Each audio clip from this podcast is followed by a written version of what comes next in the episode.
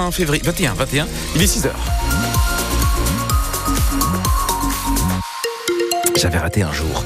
Euh, sur les routes, les conditions de circulation sont correctes, encore un peu de brume par endroit. Et donc, Thomas, mm. la météo parapluie Parapluie pour cet après-midi, puisqu'on devrait pouvoir échapper à la pluie euh, ce matin, même quelques éclaircies possibles ce matin, mais ça va se couvrir rapidement avec des averses qui vont se généraliser cet après-midi. Pour ce qui est des températures, les maximales aujourd'hui entre 10 et 11 degrés. Bon, allez Thomas, sans détour, on se pose cette question. Les commerçants doivent-ils diffuser les images de ceux qui volent dans leurs magasins? Officiellement, aujourd'hui, ils n'ont pas le droit de le faire, mais certains ne se privent pas. Diffuser sur les réseaux sociaux des images de vidéosurveillance quand quelqu'un est filmé en train de voler quelque chose. Une proposition de loi, nous le disions, a été déposée le mois dernier pour dépénaliser, pour encadrer aussi cette pratique. Certains commerçants sont pour, comme Tony Elsner, qui a deux magasins à Arras, un magasin de chaussures et un magasin de vêtements. Depuis plusieurs années, ce gérant diffuse, lui, déjà sur Facebook des vidéos de vol à l'étalage. Il le fait quand le voleur est un habitué, entre guillemets, et qu'il s'agit de petites sommes. Pour lui, la méthode est dissuasive. Le vol, il est encore plus agressif que le fait de mettre son visage aux yeux de tout le monde. Une personne qui est venue voler dans mon magasin, je veux plus qu'elle revienne. C'est aussi simple que ça. Ma façon de procéder, au fait, elle est faite pour que les gens ne reviennent plus. Et eh ben là, si tout le monde procède de la même manière, les voleurs, c'est pas compliqué, hein. ils iront ailleurs. Euh, voilà, nous on travaille toute l'année, euh, c'est notre gain de pain. Grâce à ça, je paye mes salariés. Si je me fais des pouilles à longueur d'année, je paye plus mes salariés, je licencie. C'est aussi simple que ça. Ça peut représenter euh, plusieurs milliers d'euros sur l'année, ce qui est vraiment énorme au final. Nous, on veut juste bosser on ne veut plus perdre d'argent et on, veut travailler dans un climat serein, tout simplement. À 8h moins le quart ce matin, nous recevrons le président d'un collectif, collectif qui s'appelle Ralvol, collectif qui pousse pour que la proposition de loi soit adoptée en 2022. Selon le ministère de l'Intérieur, le nombre de vols à l'étalage recensés par les forces de l'ordre a augmenté sur un an de 14%. Il ne volait pas dans les magasins mais directement sur les serveurs. Un réseau de pirates informatiques a été mis hors d'état de nuire par une opération de police menée partout dans le monde. Ce groupe utiliser le nom de Logbit, un logiciel qui permet de rançonner des mairies ou des hôpitaux. Ce sont ces hackers qui ont notamment attaqué l'hôpital d'Armentières il y a une dizaine de jours. Logbit est à présent sous contrôle, indique la NCA, l'agence britannique de lutte contre la criminalité. Près de Douai, un homme âgé de 53 ans est mort alors qu'il effectuait des réparations sous son véhicule. Selon les pompiers, quinquagénaire qui habitait Douai s'est retrouvé bloqué hier. Les tentatives de réanimation n'ont pas permis de le sauver. Près de Béthune, à Barlin, les pompiers du Pas-de-Calais là, sont intervenus hier matin pour une intoxication au monoxyde de carbone provoquée par une chaudière au gaz. Une femme âgée de 23 ans ainsi que deux fillettes âgées de 3 et 5 ans ont été emmenées au CHU de Lille. 6h03 sur France Bleu Nord et donc Gabriel Attal détaillera à partir de 9h les principales mesures de la loi d'orientation agricole. les syndicats attendent des annonces concrètes à trois jours maintenant de l'ouverture du salon de l'agriculture à Paris. Dans ce texte, il doit être question de simplification, de souveraineté alimentaire. Le Premier ministre est aussi attendu sur le respect des lois EGalim, censées garantir une rémunération aux agriculteurs dans leur rapport avec la grande distribution. Tout cela sera donc détaillé lors de cette conférence de presse. Le gouvernement se réunira ensuite en Conseil des ministres.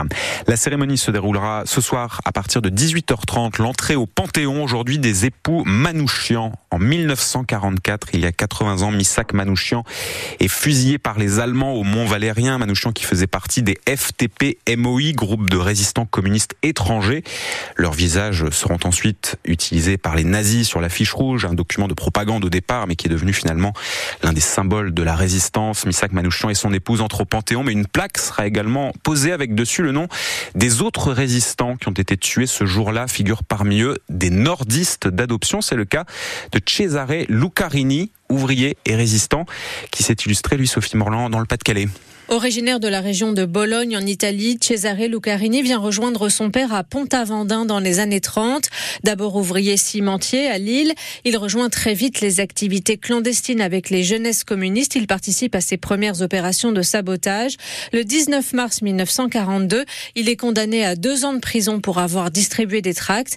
Après 18 mois derrière les barreaux à Cruincy, il est envoyé au camp de travail de Watten et Perlec pour construire le blocos destiné à servir de base de lancement au fameux missile V2 de l'armée allemande.